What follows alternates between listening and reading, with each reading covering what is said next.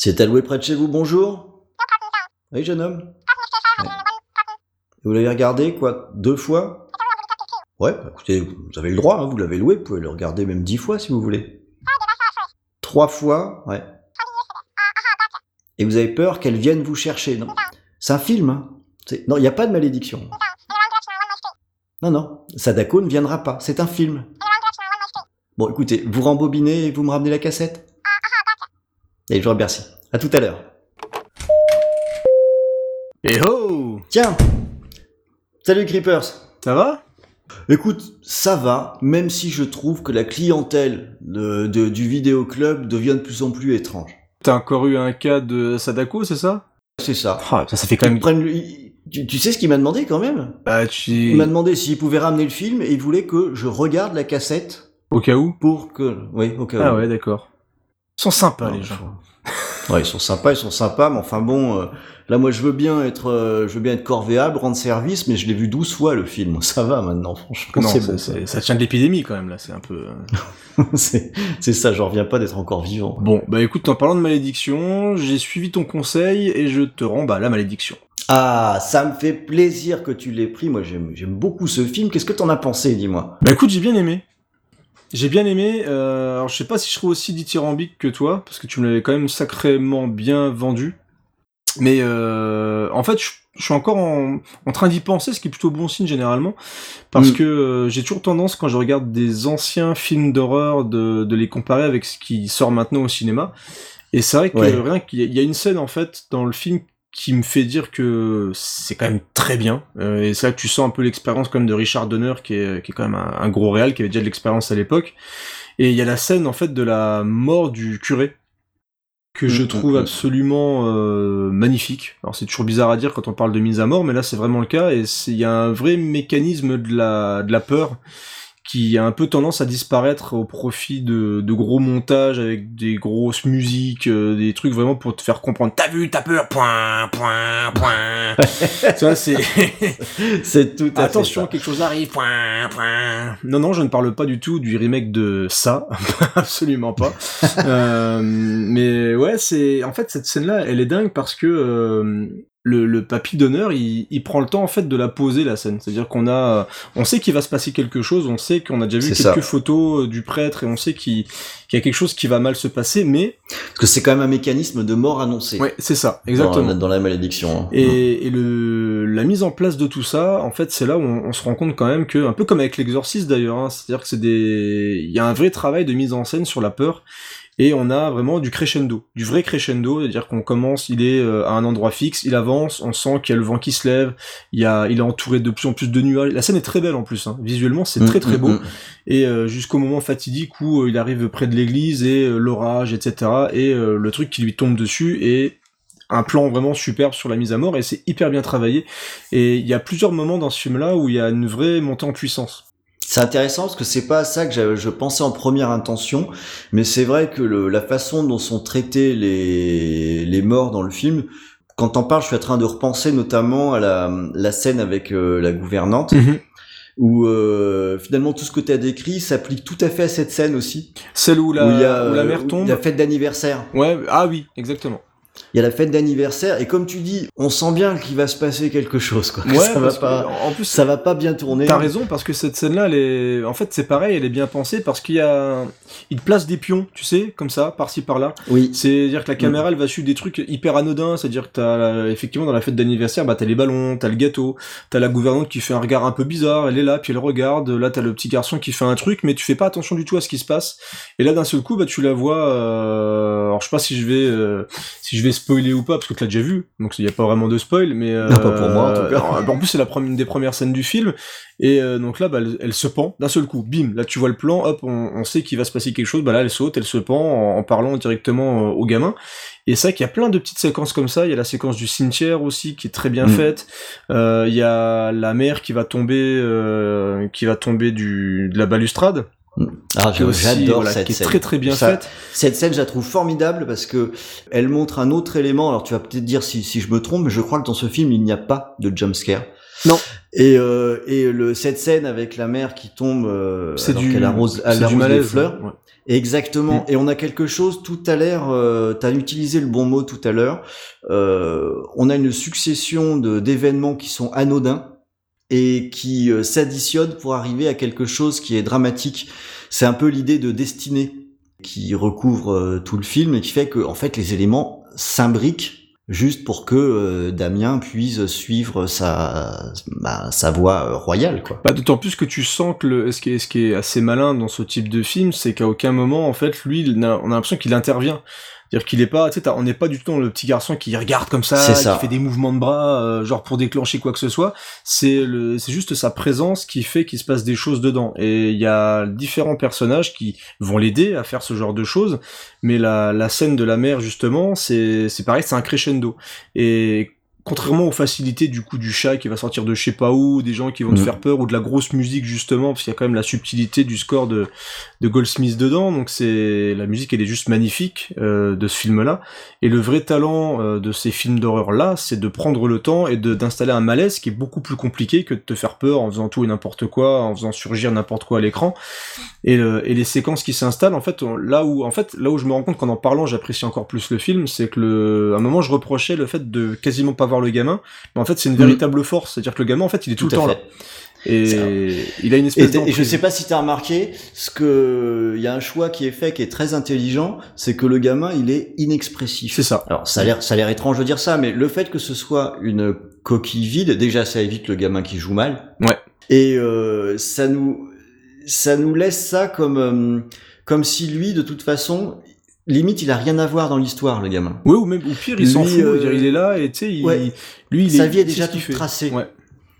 Et on a un autre point. Euh, alors je l'ai je l'ai vu il y a plus longtemps donc euh, je, mais comme je l'ai vu plusieurs fois j'espère que ma mémoire va pas me jouer des tours. Où là je donne beaucoup de crédit à Donner sur ce film, c'est euh, d'éviter l'effet choc par sa mise en scène.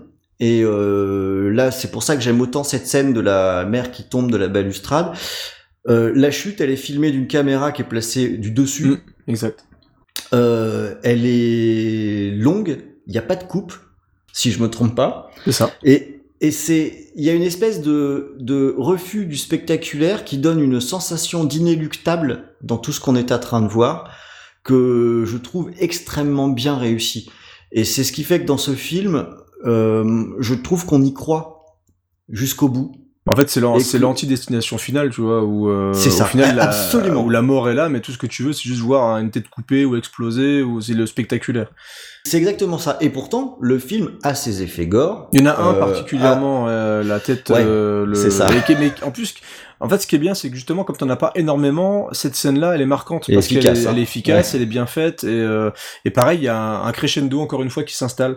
Et c'est vrai que le parallèle avec, euh, et je suis sûr du coup, en en parlant là comme ça, euh, que Destination Finale a repris les éléments de la malédiction parce que rien que ces scènes-là, on sent qu'il y a un, un, découpage dans tout ce mm. qui se passe autour des personnages. C'est-à-dire qu'à un moment, tu, on en est à, un moment du film où tu sais qu'il peut se passer un peu tout et n'importe quoi pour euh, euh, éliminer des gens. Et cette scène-là, bah, on est vraiment dans une construction de la destination finale, mais euh, pas dans le côté YOLO spectaculaire. Quoi. C'est, on n'est pas dans le mm, mm, n'importe quoi, et c'est très bien construit. Et une fois que la scène arrive au but, c'est-à-dire la, mort du personnage, et bah c'est ultra efficace, ça marche bien, et il y a un véritable impact sur l'histoire en plus, donc c'est hyper important. Figure-toi que moi j'ai regardé le un remake là qui est, qui est disponible hein, sur euh, tu sais ces fameuses euh, chaînes qui veulent notre mort là euh, où avec un abonnement t'as accès à je sais pas combien de films. bah oui pour un ah club comme nous c'est pas facile. hein. Oui je sais je sais. Et euh, donc j'ai regardé ce, ce le, remake là qui, qui a été fait et eh bien venez plutôt, faut, faut venir plutôt au vidéoclub prendre le film original. Mais d'autant plus que moi j'ai pas vu le remake, j'ai juste vu des photos. Euh, après j'ai fait des recherches un petit peu sur le film et, et justement tu parlais que le gamin euh, donc n'était pas expressif et j'ai vu une photo de la scène de la voiture où ils veulent aller à l'église où le gamin pète mm. un câble. Et où tu vois juste une scène où le, le gamin tu vois qu'il est pas content d'être là et qu'il voudrait être ailleurs. Donc il, est il a une, une, tronche un peu impassible mais un peu deg et t'as la, la tronche dans le remake mais le gamin il a une tête de cul. C'est ils ont sûrement demandé de surjouer le dégoût. Donc il est là en train de faire des en train de faire des grimaces à la con. Mais c'est oh, ben, c'est John Moore qui le fait le remake quoi. John Moore Non mais sérieusement quoi.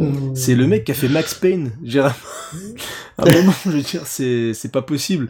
Ils prennent n'importe qui, John Moore qui a fait Die Hard 5. Tu vois, c'est Oh bon, il l'a fait après, là. mais il s'est dit je peux faire encore pire que la, la malédiction.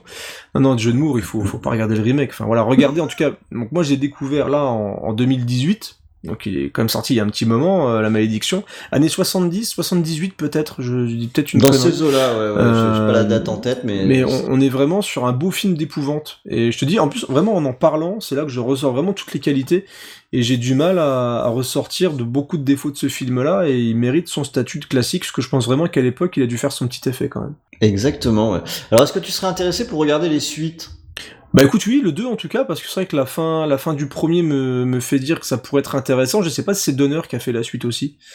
Alors, en tout cas, c'est, je ne me souviens plus du réalisateur, mais c'est moins bien. D'accord. Euh, la, la- la- la suite. Le, le deuxième épisode, euh, je pense qu'il est, il mérite tout de même d'être regardé. Ça se passe dans une école militaire, donc le changement d'environnement est pas, pas désagréable. Ouais. Et euh, c'est euh, 76 le premier, le premier film. Et le voilà, ça reste à peu près correct. Euh, le troisième, c'est celui de trop. Donc, euh, Il y en là, a c'est celui avec contre. Sam Neill, le troisième?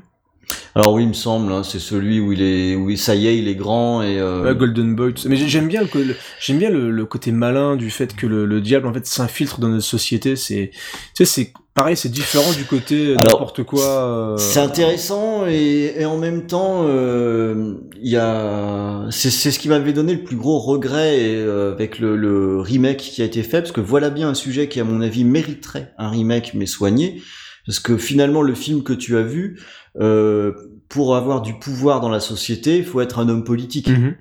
C'est ça l'idée, hein, donc c'est pour ça que c'est un fils de. Ouais, comme son père au final. euh. Comme- exactement, c'est là, le- là le principe. Aujourd'hui, on sait que pour avoir du pouvoir, c'est dans le monde de la finance qu'il faut agir. Il y avait peut-être quelque chose à dire et à faire là-dessus, et qui serait un vrai euh, œil neuf sur ce sujet. Euh, malheureusement, voilà, ce n'est pas le cas. Mais est-ce que la suite Donc, euh, de ce film-là ne serait pas plutôt l'avocat du diable avec Al Pacino? C'est c'est pas bête. c'est pas J'ai dit penser à la société du diable, Ouais. du coup, où le diable a le pouvoir absolu, euh, entre guillemets, parce qu'il peut diriger du coup les institutions aussi avec ses décisions Mm. et tout. Donc, euh, pour- pourquoi pas Voilà, j'ouvre Ouais. le débat. Ouais, ça, Voilà. ça se tient. Voilà. Écoute, ça se tient. Bon, je te mets de côté quand même la suite hein, de, de la malédiction. Euh, ne t'attends pas à quelque chose du même niveau, mais ça devrait malgré tout te distraire tranquillement pour une petite soirée là. Eh ben, écoute, c'est parti, quoi. puis on en parlera une prochaine fois peut-être. Eh ben écoute, ça marche. Allez, à bientôt, À demain. À demain. For generations, the Thorns have been a family of tremendous wealth, position, and power. The perfect marriage of Ambassador Robert Thorne and his wife Catherine was fulfilled by the birth of their son, Damien. And then, when the child was five years old, something terrible happened.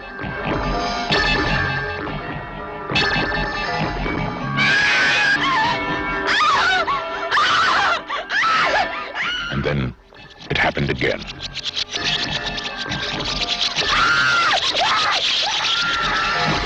Was it an accident? Was it murder? Was it a coincidence? Or was it an omen? Look at me, Damien. It's all for you. 20th Century Fox presents a film of psychological suspense about an occurrence of earth-shaking importance. Gregory Peck, Lee Remick, The Omen. I was at the hospital, Mr. Thorne, the night your son was born. I saw its mother. I saw its mother. I have fears. I have fears. What Kind of fears. Its mother, Mr. Thorne. You saw my wife. Its mother. What is it you're trying to say? His mother was a. This is not a human child. Make no mistake. There are those who will die for him.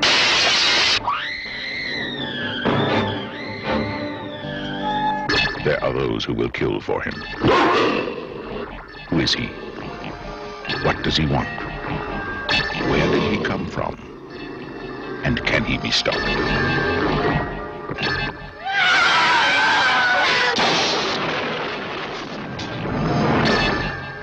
Gregory Peck, Lee Remick, The Omen.